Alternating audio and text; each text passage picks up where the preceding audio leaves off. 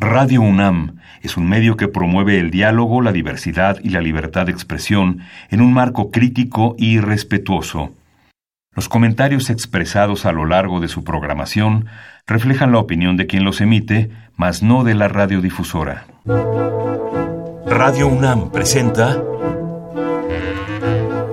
Al compás de la letra. Al compás de la letra. Un programa conducido por María Ángeles Comezaña.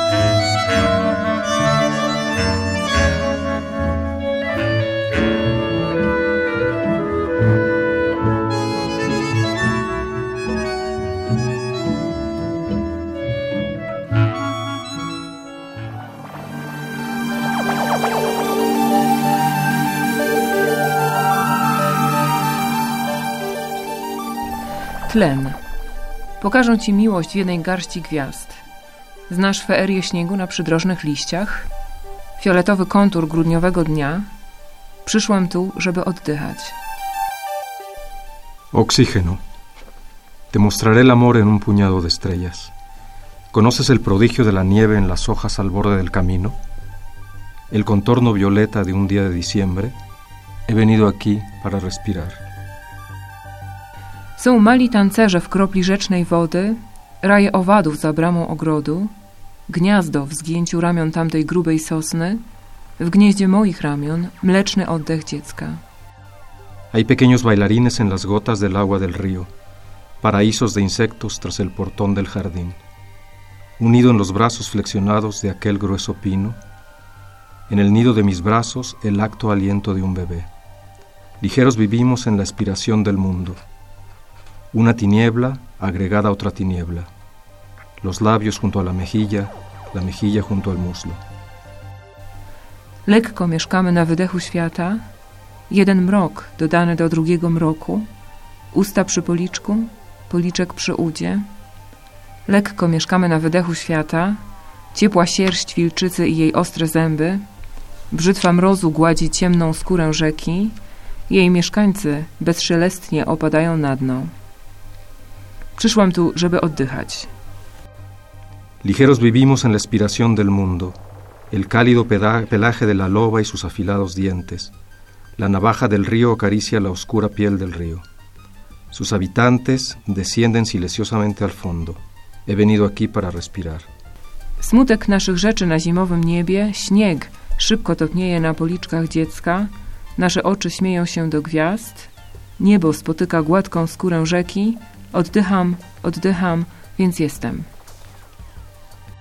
La tristeza de nuestras cosas en el cielo del invierno, la nieve se deshace rápido en las mejillas del bebé. Nuestros ojos se ríen hasta las estrellas. El cielo se encuentra con la lisa piel del río. Respiro, respiro, luego existo.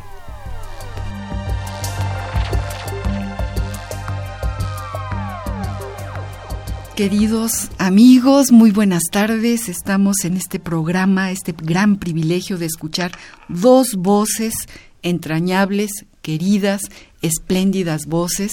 Una en polaco, llegó en las ondas gercianas la voz de esta poeta magnífica que viene a México a presentar un libro que se llama Oxígeno y la voz de eh, otro poeta mexicano que viene como traductor de la obra de esta magnífica poeta. Hablamos de Julia Fiedorzuk y hablamos de Gerardo Beltrán. A Gerardo lo conozco desde hace muchísimos años, casi 30, y eh, conozco su enorme talento para la poesía y para mirar la vida cotidiana me tocó vivir en una casa donde él ya había vivido y la huella del poeta estaba marcada en los muros, en las puertas, en los pequeños insectos que andaban por el jardín, en las lagartijas. Estoy muy emocionada y muy contenta y les doy las gracias. Julia, muchas gracias por estar aquí. Muchas gracias. Muchas gracias por leer en polaco tu, tu magnífico poema Oxígeno y vamos a escuchar otros poemas también en polaco y que nos lo traduzca nuestro querido Gerardo Beltrán. Queridos amigos, al compás de la letra, hoy eh, realmente, pues sí, estamos de manteles largos porque tenemos una poeta que viene de muy lejos, un viaje muy largo, y que nos va a enseñar cómo, cómo es el oxígeno que se respira en muchos de sus poemas. Muchas gracias a los dos por estar aquí. Voy a leer rápidamente alguna, ah, algunas líneas de la semblanza de ambos. Julia Fiedorzuk es poeta, escritora, traductora, crítica literaria y profesora de literatura americana en la Universidad de Varsovia. Ha publicado los poemarios Noviembre en Narvia, Bio, eh, voy a, voy a, está también en polaco, El planeta de las cosas perdidas, Oxígeno, que este es el poemario que viene a presentar a México, que lo publica eh, la otra, la, editorial La Otra, conjuntamente con alguna otra más o la otra nada más. La otra solamente. La otra solamente, que José Ángel Leiva, que es el editor, director de La Otra, ha traído a esta poeta a su colección de poesía. Ha publicado también cerca, muy cerca, eh, ha publicado la Mañana de María y otros cuentos, las novelas Viala, Ofelia, La Blanca Ofelia, eh, en versión alemana eh, de, de, una traductora alemana, Dorin Daume, ha publicado, a ver si no me, no me listo paz, tú dime, este, Gerardo. Listopad ¿Qué, ¿Qué significa? Eh, noviembre en el Naref. noviembre en el Naref. En fin, ella tiene una, una poesía y una, una, obra literaria importante y además tiene una relación muy directa también con la ciencia. Tiene eh, la, digamos, eh, el interés de haberse metido en la, el significado de la ciencia y la poesía, desde un punto de vista a lo mejor hasta bachelariano, ¿no? De Gastón Bachelard, que también eh, utilizaba la ciencia y cuando llegó a la poesía eh, se, se, volvió, eh, pudo entender más claramente todo lo que tenía que ver con la, el proceso de conocimiento científico que había del que había trabajado durante muchísimos años. Gerardo Beltrán, nuestro poeta traductor del día de hoy, eh, nace en la Ciudad de México, es traductor, profesor de traducción literaria en el Instituto de Estudios Ibéricos e Iberoamericanos de la Universidad de Varsovia. Lleva casi 30 años, Gerardo, viviendo en Varsovia. Ya eres, ya eres un escritor polaco. escritor no, pero, pero polacos y varsoviano, ya soy varsoviano seguro. Y yo creo que sí no, porque escribir en polaco, no te creas que... creo que no lo voy a hacer nunca. Pero si traduces en polaco, también eres eh, del polaco al español, ¿no? Tienes que ser un poco un escritor polaco también. porque ya entiendes las atmósferas que llegan de, desde, desde el sonido de, del idioma, ¿no? del otro idioma. bueno. Espero que sí. ha publicado cinco libros de poesía y más de 30 de traducción. Traduce entre entre otros del polaco, del lituano y del yiddish. Es miembro de honor de la Sociedad de Escritores Polacos y del PEN lituano. Miembro, por supuesto, del Sistema Nacional de Creadores de Arte de México. Yo les doy la bienvenida. Yo te pregunto, Julia, ¿por qué oxígeno? ¿De dónde sale? ¿Por qué oxígeno en tu poesía y en tu palabra, que fue la que elegiste para el programa de hoy? E, tlen to jest e, pierwiastek, który występuje bardzo obficie w, e, no, w, w atmosferze ziemskiej. To jest pierwsza rzecz, więc to jest jeden z takich podstawowych budulców materii wokół nas. A poza tym to, co bardzo mi się spodobało, jeżeli chodzi o ten pierwiastek akurat, to e, takie powiedzenie, że tlen jest najbardziej towarzyskim ze wszystkich pierwiastków, ponieważ on prawie nigdy nie występuje pojedynczo, nie ma czegoś takiego jak pojedyncza cząsteczka tlenu, tylko nawet jeżeli jest to sam tlen, to będzie zawsze O2, a nigdy nie O. Eh, por una parte porque el oxígeno es eh, eh, un elemento que está muy, muy, muy presente en, eh, en nuestra atmósfera, claro, ¿verdad? Es un elemento que, que abunda abunda en nuestra atmósfera y que es uno de los constituyentes, un constituyente importante en, la, en la construcción de la materia, pero además, además por un detalle que muy particular y es que y es que el oxígeno es el elemento más eh, sociable por decirlo así es un elemento muy sociable porque siempre siempre va acompañado de otro elemento normalmente el, oxígeno no aparece solo, como O. incluso cuando aparece, incluso cuando aparece solo es O2 nunca o solitos, entonces jest así muy, digamos, muy amigable. Mhm.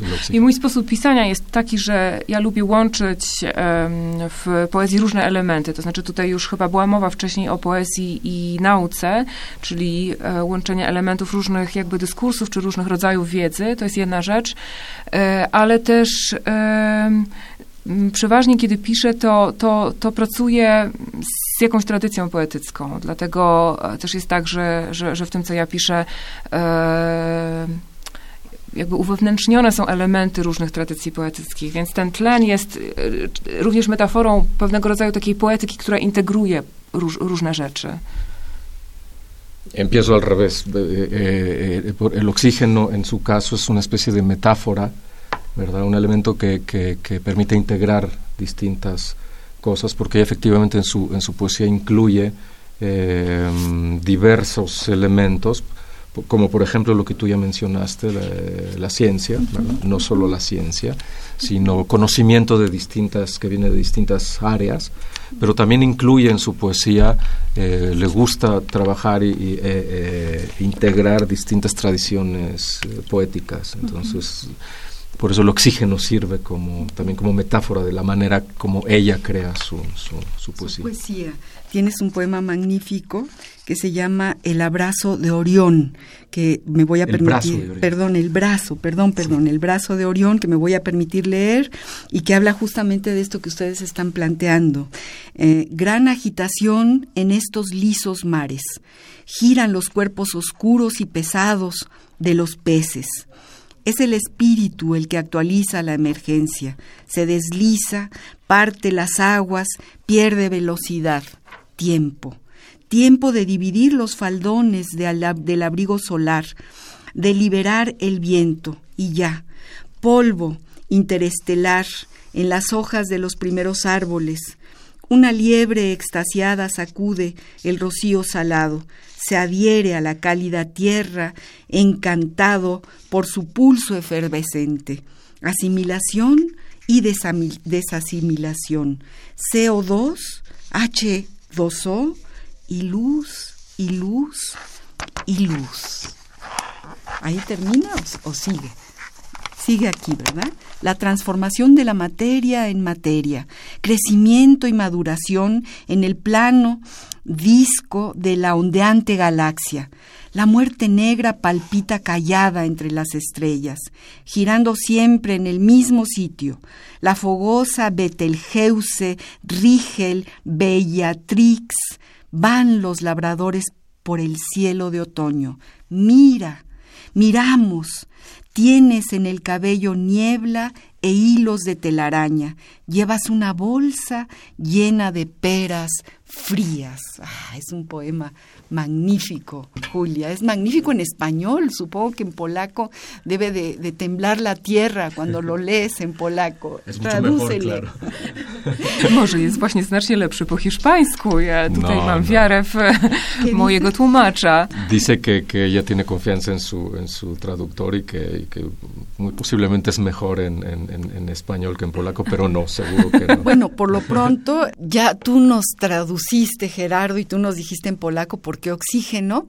Vamos a los diccionarios. Siempre hacemos una pequeña sección, una escala en algún diccionario. Hay quien dice que los diccionarios son los cementerios de las palabras, pero depende de quién haga el diccionario. En el caso del diccionario del español de México, del Colegio de México, hay dos que tres poetas, por ejemplo Francisco Segovia, que bueno, este, les da oxígeno a las palabras. Vamos a ver qué dice este diccionario sobre la palabra oxígeno. La ruta de la palabra.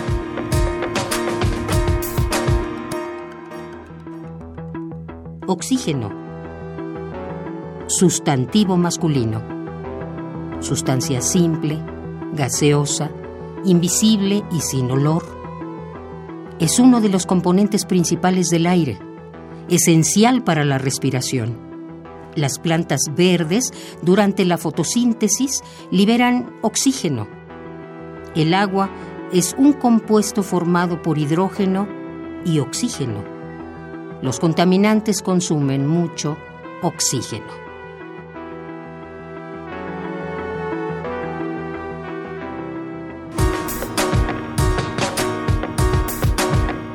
La ruta de la palabra.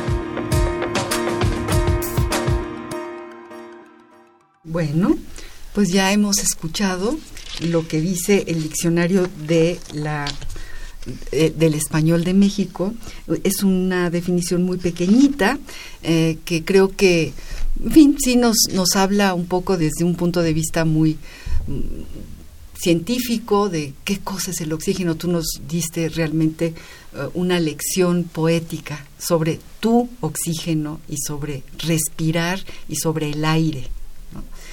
Eh, me metí a leer algunos poetas polacos.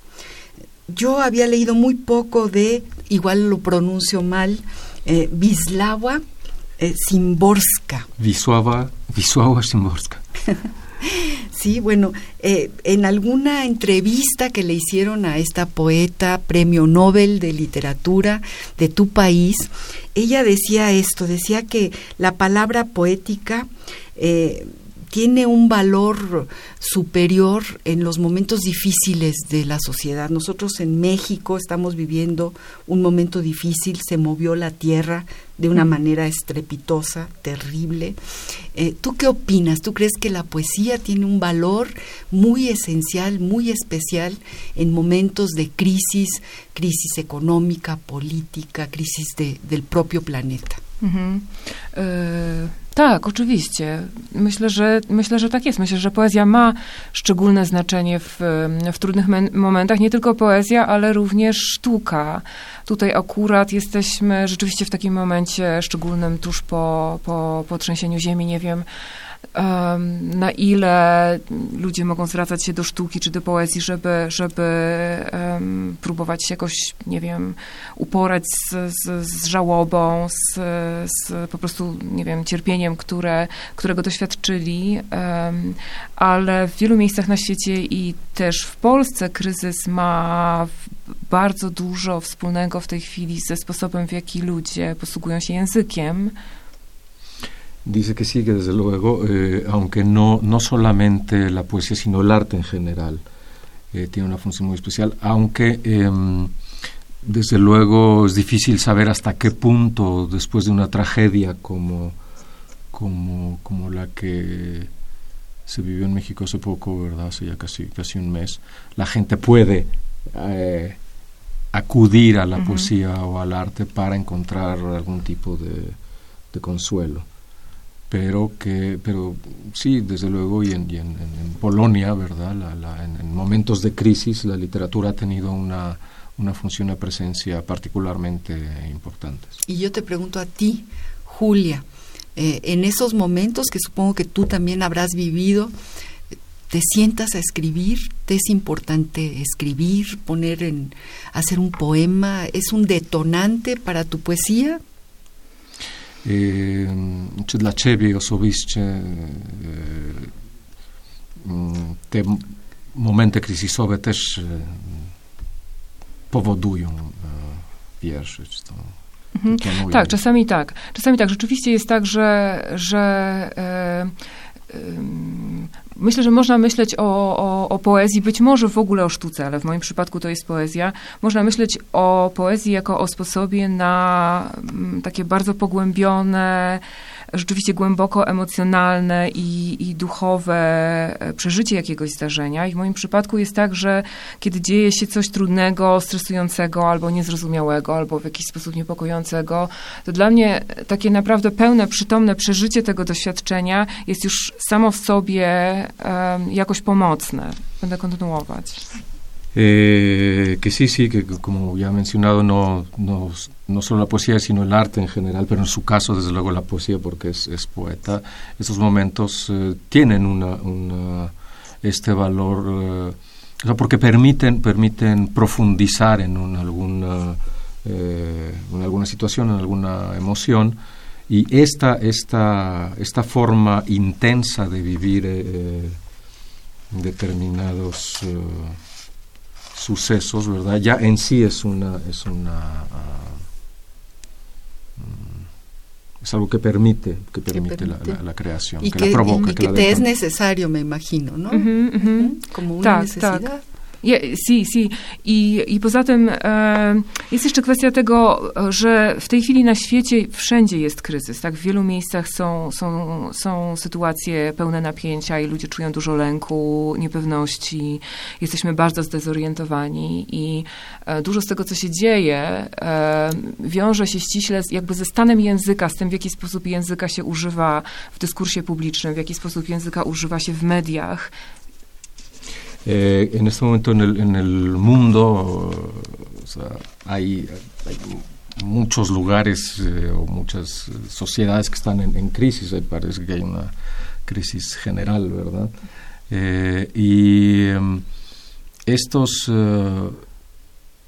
esta crisis tiene, tiene parece tener mucho que ver con la manera en la que se utiliza el lenguaje la, utilización del lenguaje, por ejemplo, en, los, en la política o en los medios públicos o en las redes sociales. Eh, I w tym kontekście poezja e, jest, czy może być jakąś próbą po prostu przywrócenia językowi, czy przywrócenia słowom jakiejś takiej bardziej esencjalnej wartości najzwyczajniej w świecie. Tak? Znaczy to jest sposób na przeciwdziałanie e, jakiejś takiej destrukcji e, e, komunikacji między, między ludźmi. Tak? No ten język poetycki w moim odczuciu jako taki sposób użycia języka, gdzie rzeczywiście przykładamy dużą wagę do tego, nie wiem, jakie wybieramy słowa, w jaki sposób komponujemy linijki i akapity, że to jest pewien sposób na przeciwdziałanie właśnie tej korupcji języka, tak, czy tej, tej, tej, tej,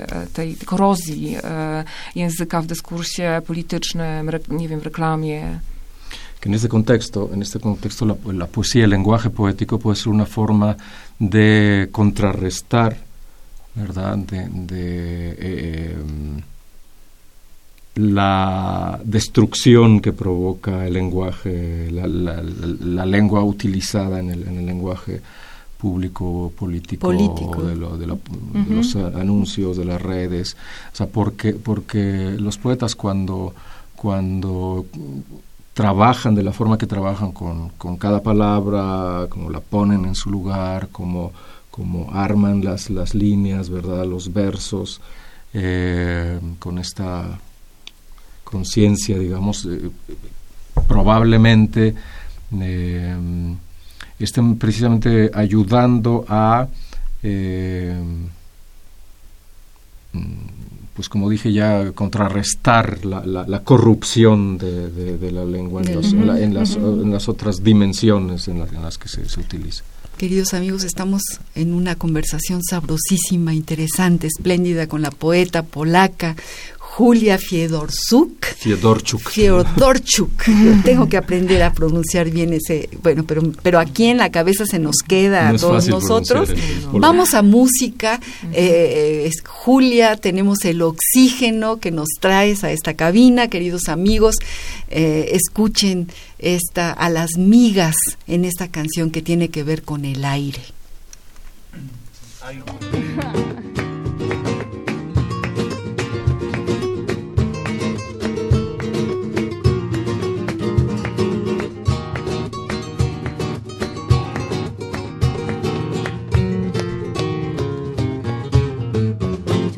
lo que me pasa para la gente de mi casa, que me echado a perder. Por lo visto lo que hago es todo lo contrario de lo que debiera ser. Cuando voy a las reuniones de fiambreras de colores, suscito la compasión. Y entre charlas de recetas, mis amigas me comentan que se me pasa el arroz, que si guapa, que si lista, que me voy a poner muy vista cuando voy en razón. Pero no saben que yo soy suspiro que en el aire va flotando, que se escapa de las manos y a la suerte de los vientos va navegando.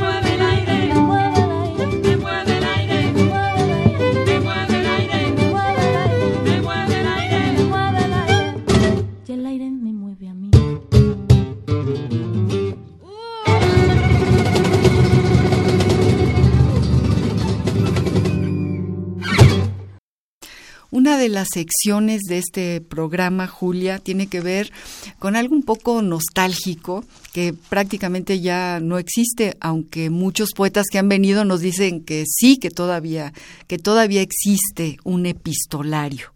Eh, epistolarios son cartas, ¿no? Las cartas que se escriben. La poeta mm, Simborska, el premio Nobel de, de literatura de tu, de tu país, encontramos un pequeño, desgraciadamente igual no encontré el libro eh, de, de, de trastos y recuerdos, me parece que así. No sé si tú lo tradujiste, Gerardo. No, no, no. ¿No? No, no, no lo traducí. También estamos con Gerardo Beltrán, que no se me olvide, estamos con dos poetas espléndidos.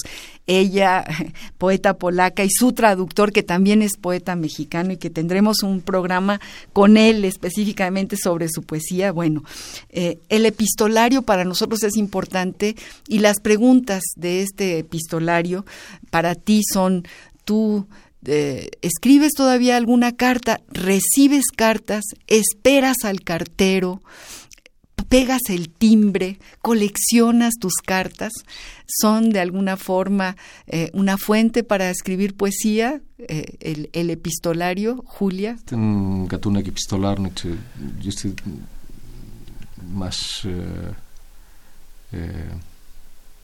czy sama piszesz li, listy, czy dostajesz listy, czy sama...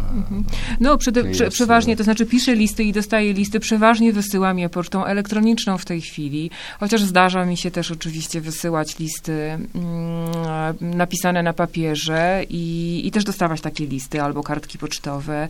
I tak zbieram je i mam i przechowuję listy z, z, z przeszłości z wielu lat, ale też um, um, wydaje mi się, że, że pisanie wierszy to też jest w jakiś sposób trochę być może um, pokrewne działanie. Ja nie pamiętam, kto to powiedział. To mógł być, al, to, może to był Celan, nie pamiętam, kto powiedział, że, że wiersz to jest jak list w butelce, który wrzucasz i um, który wrzucasz do, do morza z nadzieją na to, że um, po drugiej stronie ktoś tę butelkę wyłowi i, e, no i, i po prostu wyjmie tam ze środka ten twój liścik i go przeczyta.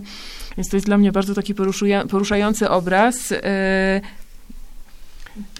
dice que sí, que, que desde luego, que desde luego principalmente o mayormente escribe cartas por correo por electrónico. correo electrónico, Pues pero sí. que sí, que sí, sí sucede que, que escriba alguna carta, que le ponga el timbre, que la mande alguna postal y también recibe y que desde luego eh, todas las, las guarda, ¿no? las colecciona, las tiene, las tiene eh, eh, eh, en Forman, algún forman lugar, parte de, ¿verdad? su- de sus Eh, fuentes y- literarias. Y, dice que dice que, que sí, que de alguna manera es- esto de escribir poemas es una eh, está eh, es un género emparentado con el con el epistolar de alguna forma y que no, no recuerda bien quién lo dijo, probablemente fue Paul Celan quien quien eh, dijo que que un poema era como una carta metida en una botella y lanzada al mar, ¿verdad? Con la esperanza de que alguien eh, en algún Ah, momento del bonito. otro lado la, la, la- Lo- rescate lo- la botella, rescate. saque la carta, la lea y le, le diga. Czyli z tego obrazu wynika po pierwsze, że wiersz tak naprawdę dopiero w pełni istnieje w momencie, kiedy ktoś wyłowi tę butelkę i przeczyta ten liścik ze środka. Dice que de esto, eh, lo que resulta de esto, la consecuencia de esta, de esta imagen, es que el poema existe solamente en el momento que alguien saca la botella del mar y extrae el, el, el- el- la carta de la, de la botella. Mhm. Akurat w moim sposobie pisania jest tak, że ja bardzo często używam em, drugiej osoby liczby pojedynczej albo mnogiej. To znaczy bardzo często te wiersze się zwracają do, do kogoś, kto nie jest jakoś bliżej określony, to znaczy to nie jest jakiś konkretny adresat, tylko bardzo często jesteś, jest ty po prostu jako, jako, jako ten adresat wiersza. I to dla mnie jest trochę właśnie taki obraz mówienia czy wysyłania komunikatu czegoś e, do, do, do kogoś, kogo ja nie znam, nie mam pojęcia, kim ta osoba będzie, ale bardzo wierzę w to, że gdzieś tam po drugiej stronie ktoś jest, dla kogo to będzie miało jakieś znaczenie. que en su con mucha frecuencia uh, utiliza en sus poemas la segunda persona, tanto segunda persona del singular como segunda persona del, del plural, y se dirige a alguien, ¿verdad? Algún eh, receptor que ella no conoce, no, no, es, no, es, no es ningún eh, receptor, ningún destinatario, ningún destinatario más, más adecuadamente dicho, concreto, sino alguien que ella de alguna manera asume, no solo, no solo asume, sino espera que esté ahí del otro lado, alguien que, que pueda recibir eh, lo que ella ha escrito y para quien eso que haya escrito resulte significativo. Sí, o sea que cada poema puede ser una carta. Te pregunto, ¿cómo escribes? Es una pregunta que le, le- le he hecho a muchos de, de nuestros invitados. ¿Te sientas a escribir eh, eh, algún poeta? Te, te- en, en el tintero de lo que tú escribes está la poesía de algún poeta polaco, norteamericano. eh, ¿Cómo escribes? ¿Cómo es tu proceso de creación poética? Cuéntanos, Julia. E, Ponieważ no ja żyję tak, jak żyje w tej chwili większość osób, czyli nie jest tak, że mam jakiś czas przeznaczony na pisanie w, w konkre- nie wiem, ileś tam godzin w ciągu dnia. Prze- przeważnie jest po prostu tak, że przychodzi jakiś moment, kiedy mam pomysł. Ten pomysł em, bierze się często z lektury, albo z jakiegoś głębokiego doświadczenia, albo z jakiegoś wrażenia, albo z jakiejś frazy. I to ze mną chodzi. Ja notuję te rzeczy, często wysyłam je a propos listów sama do siebie w mailu.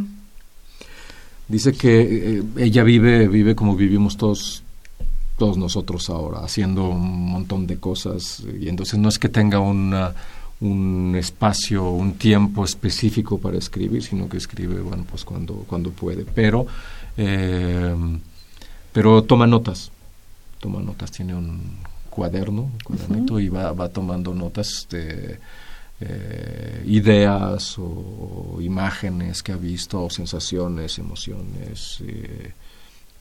Mhm. E, I te rzeczy mm, fermentują przez jakiś czas. Ja w ogóle lubię takie porównanie. To z kolei Gary Snyder, amerykański poeta, dokonał takiego porównania między poezją a kompostem, że poezja to jest e, trochę jak kompost, taki kompostownik, gdzie różne rzeczy, właśnie, nie wiem, cytaty z innych wierszy, wrażenia z życia, własne emocje, tra całe tradycje poetyckie, gdzie to wszystko fermentuje e, przez, przez jakiś czas i potem z tego sfermentowanego materiału wyrasta jakaś nowa forma życia, tak? No i to jest ten nowy wiersz. Todas estas cosas la, la acompañan entonces, y, y, poco a poco se van fermentando. Claro. Se van fermentando y, y, nos menciona Julia la, una imagen del poeta americano Gary Snyder que dice que, que, que es como, como compost, es decir, como abono, mm. una especie de abono.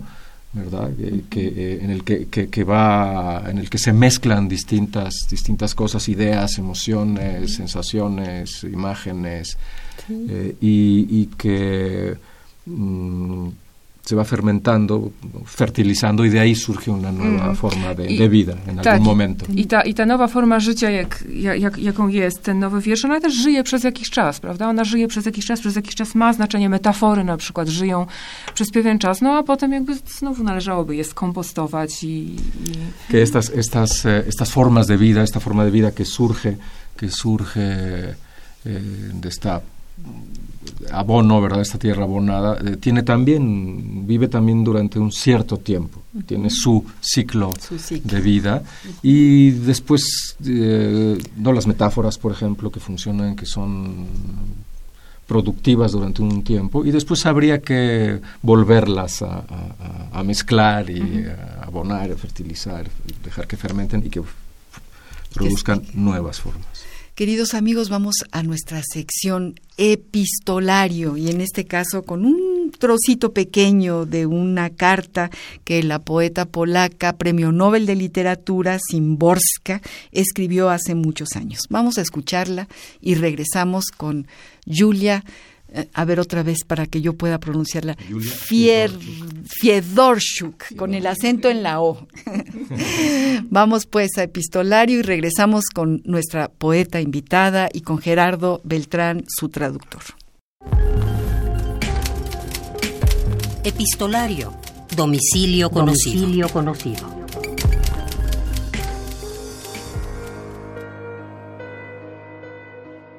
Vislava Simborska, Vislava Simborska cultiva las viejas relaciones y las amistades. En una carta escribía, por encima de todo, aprecio la amistad. Es uno de los sentimientos más potentes y bellos. El encanto del amor consiste también en una especie de permanente amenaza. En cambio, la amistad brinda mayor sensación de seguridad.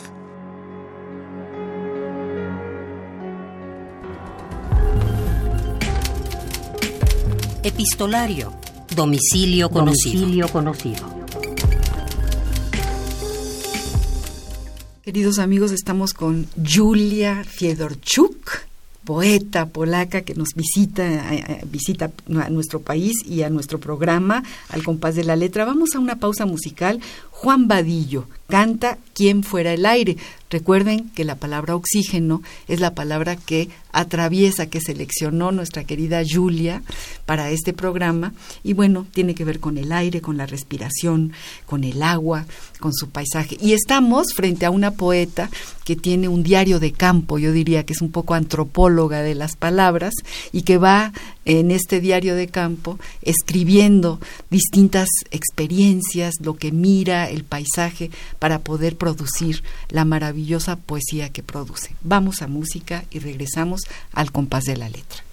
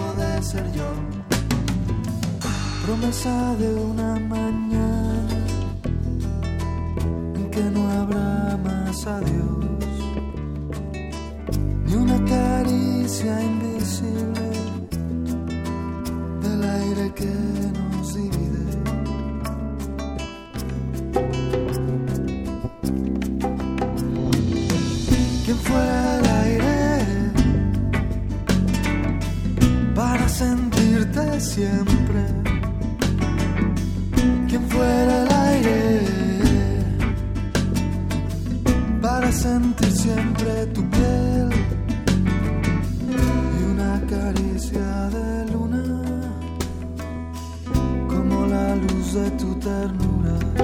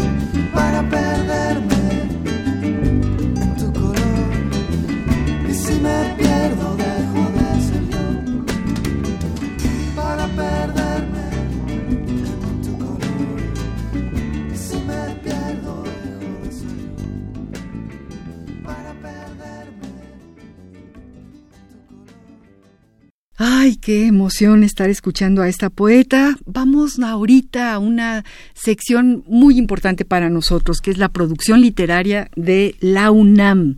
Tenemos los clásicos mexicanos, esta coedición de nuestra magna casa de estudios de la UNAM y Penguin Random House Mondadori. Vamos a escuchar esta cápsula.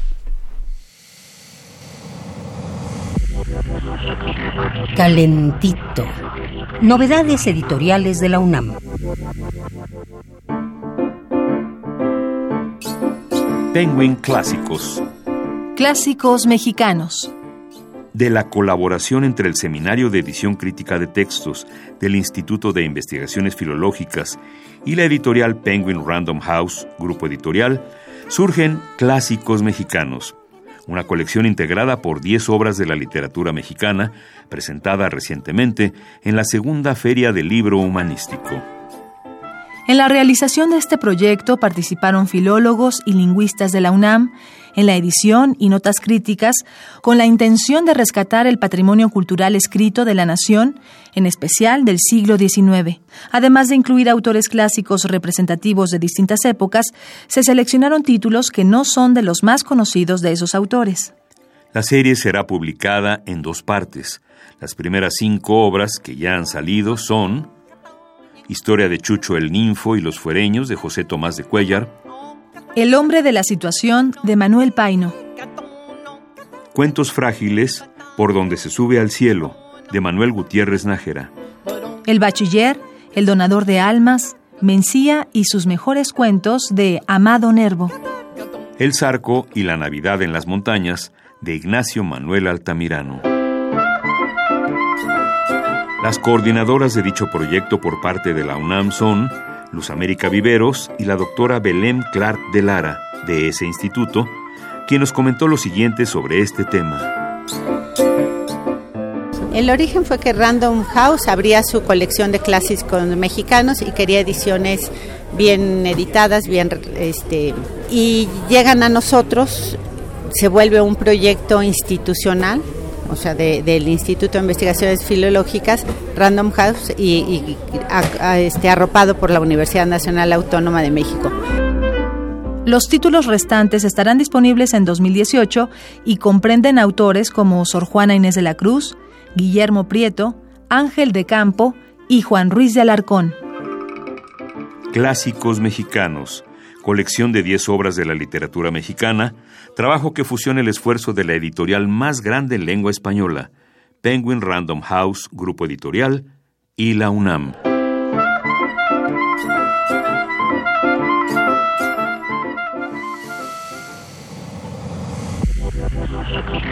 Calentito.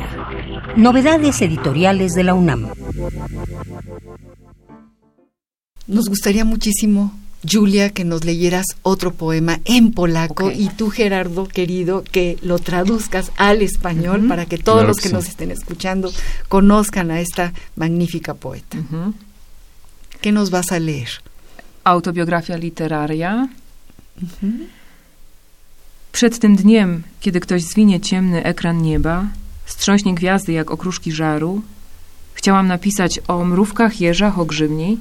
Przed tym dniem, kiedy ktoś zwinie ciemny ekran nieba, strząśnie gwiazdy jak okruszki żaru, chcę Ci zadedykować, kimkolwiek jesteś, gdziekolwiek śnisz, wszystkie nocne, wszystkie miejskie światła. Autobiografia literaria. Antes del día en el que alguien recoja la oscura pantalla del cielo, sacuda las estrellas como migajas de fuego, quisiera escribir sobre las hormigas, los erizos, el micelio. Antes del día en el que alguien recoja la oscura pantalla del cielo, sacuda las estrellas como migajas de fuego, quiero dedicarte, quien quiera que seas, donde quiera que sueñes, todas las luces nocturnas, todas las luces de la ciudad. Uy, qué bello poema. ¿Ese es un poema dedicado a una hija tuya? ¿O no? ¿No?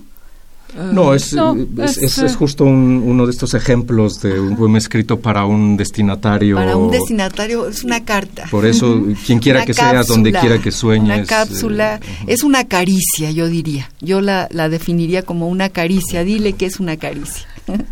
To jak ten list w butelce wyrzucony. Sí, claro, es lo que... sí. Es como, eh, afirma lo que, lo que, lo que acabo de decir, es, como, es, es, es, un ejemplo de, de, de, esta carta metida en una botella que con la esperanza de que alguien lo lea y, sienta que, que significa algo para. Queridos amigos, ya llegamos al final. Desgraciadamente el tiempo vuela y bueno, hemos estado con esta espléndida poeta, con estos dos poetas, eh, Julia Shuk y Gerardo Beltrán. Muchísimas gracias por estar con nosotros. Muchísimas gracias, Julia y Gerardo.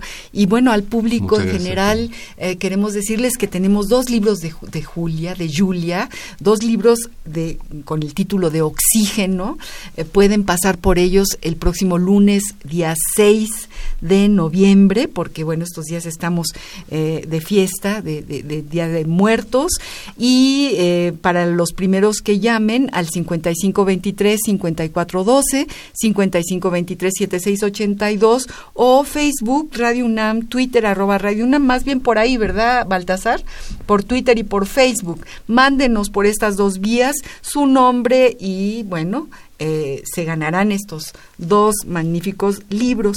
Eh, por lo pronto les agradezco a todos los que nos han eh, escuchado, le agradezco muchísimo a Rafael Alvarado, que ha estado en los controles técnicos, a Marianita Mondragón y Leonel Quintero, asistentes de producción, y desde luego a Baltasar Domínguez, el productor de Al compás de la letra. Los espero para el próximo jueves con otro poeta, otros poemas en este espacio para la poesía y sus creadores. Muchas gracias.